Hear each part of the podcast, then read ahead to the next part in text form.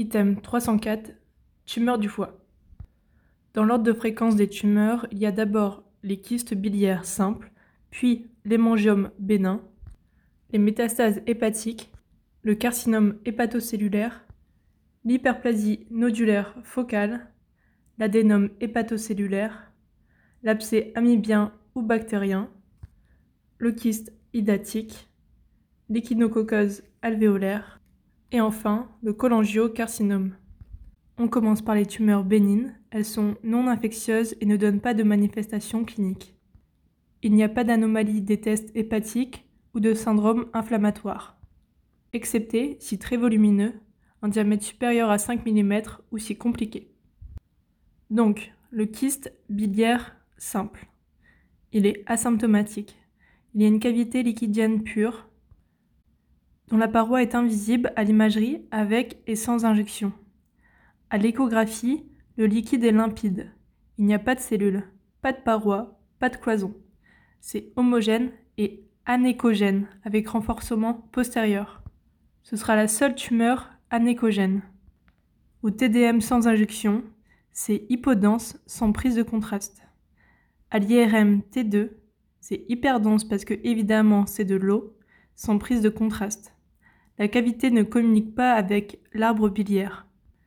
Les souvent sont inférieurs à 5. Si on a plus de 5, s'interroger sur une polykystose hépatique ou hépatorénale.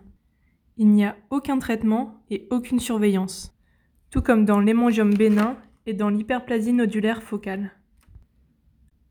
L'hémangiome bénin il concerne 5% de la population, généralement moins de 5 dans le foie. Donc toujours asymptomatique et c'est une prolifération de capillaires vasculaires dilatés. Le diagnostic peut se faire sur une simple échographie si la lésion est hyperéchogène. C'est la seule tumeur du foie hyperéchogène à l'échographie, avec un renforcement postérieur comme pour le kyste biliaire simple. Et c'est homogène. Au TDM sans injection, c'est hypodense et homogène. IRM sans injection, T1 hypointense, T2 hyperintense. Quand il y a une injection de produit de contraste, il y aura un rehaussement en motte périphérique, avec une progression secondaire vers le centre. C'est centripète. À la différence du carcinome hépatocellulaire, de l'hyperplasie nodulaire focale et de l'adénome hépatocellulaire, et ça va finir par le remplir totalement, du temps artériel au temps tardif, avec une chute de contraste tardif. L'hyperplasie nodulaire focale, c'est rare, moins de 1%, et c'est une tumeur bénigne non néoplasique, à la différence de l'adénome hépatocellulaire. C'est une réorganisation nodulaire d'une zone parenchymateuse, hépatique recevant uniquement du sang artériel, c'est privé d'apport portal. Le terrain, c'est une femme jeune, c'est exceptionnel chez l'homme et il faudra penser à un carcinome hépatocellulaire. À l'échographie, c'est hypoéchogène polylobé. À l'IRM ou au TDM, c'est hypointense.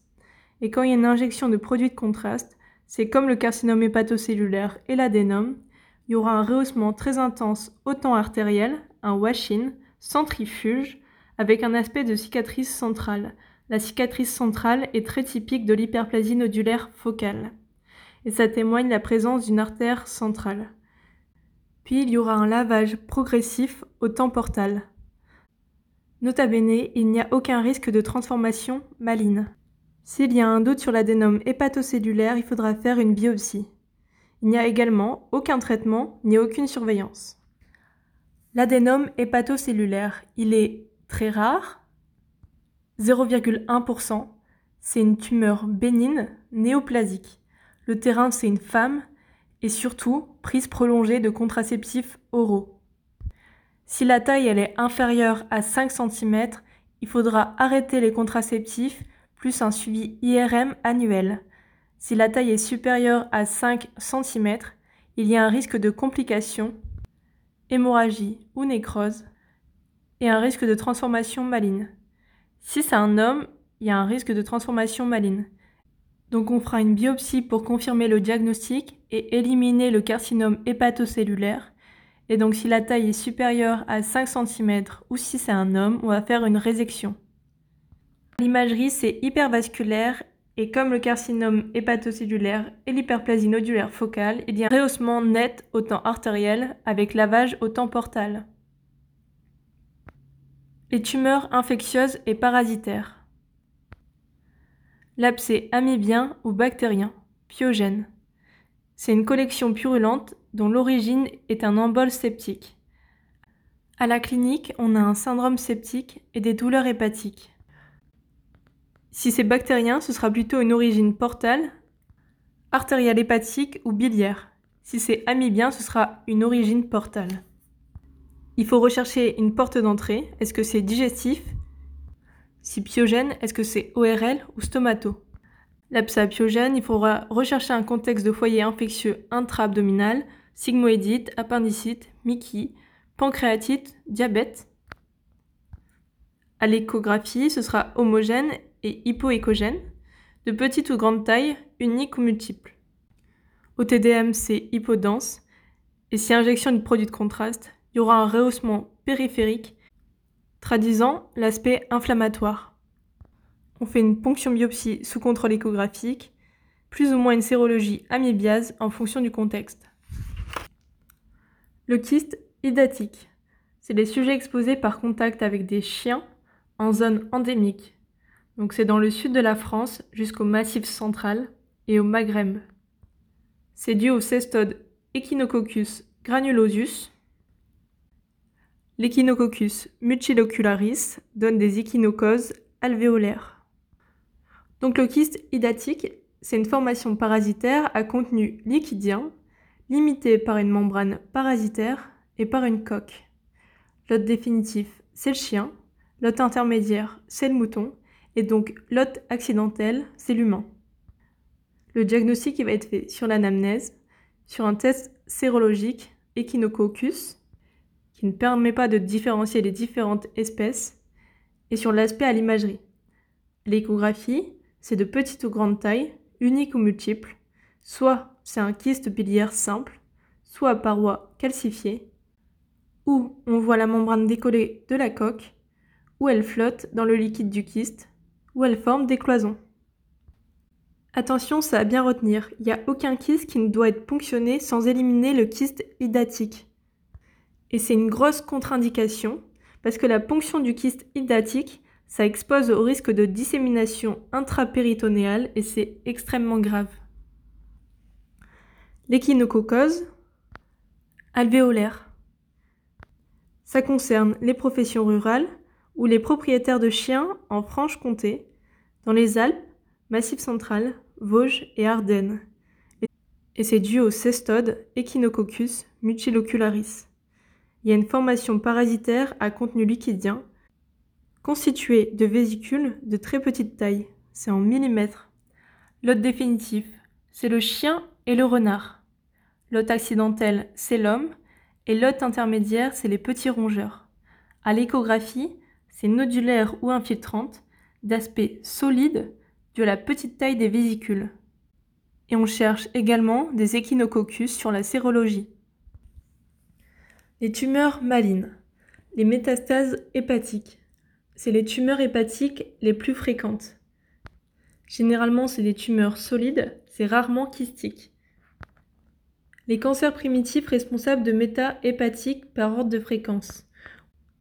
On a d'abord les adénocarcinomes du tube digestif et du pancréas, les cancers du sein, les carcinomes anaplasiques, bronchiques en particulier, les mélanomes malins et les tumeurs endocrines. À l'échographie, ce sera des nodules hypoécogènes. Au TDM, c'est hypodense et il y a une absence de prise de contraste. La biopsie, elle est inutile si on connaît la tumeur primitive et elle est récente, moins de 5 ans. Si les nodules hépatiques se sont développés après le diagnostic du cancer primaire. Et si l'aspect est compatible en imagerie? Si c'est multiple, c'est un fort argument. Sinon, on fera une biopsie dirigée. Le carcinome hépatocellulaire. Les facteurs de risque. maladie chronique du foie, 90% des carcinomes hépatocellulaires se font sur cirrhose ou fibrose avancée. Au cours de la cirrhose, il y a une incidence de carcinome de 2 à 5%. Les facteurs de risque de carcinome hépatocellulaire chez le cirrhotique, c'est d'être un homme, l'âge, la durée d'évolution de la cirrhose, le syndrome métabolique et l'absence de traitement de cirrhose. Le dépistage il se fait par une échographie abdominale tous les 6 mois. Chez les cirrhotiques. L'hépatite B, qui peut se faire suite à une cirrhose ou non.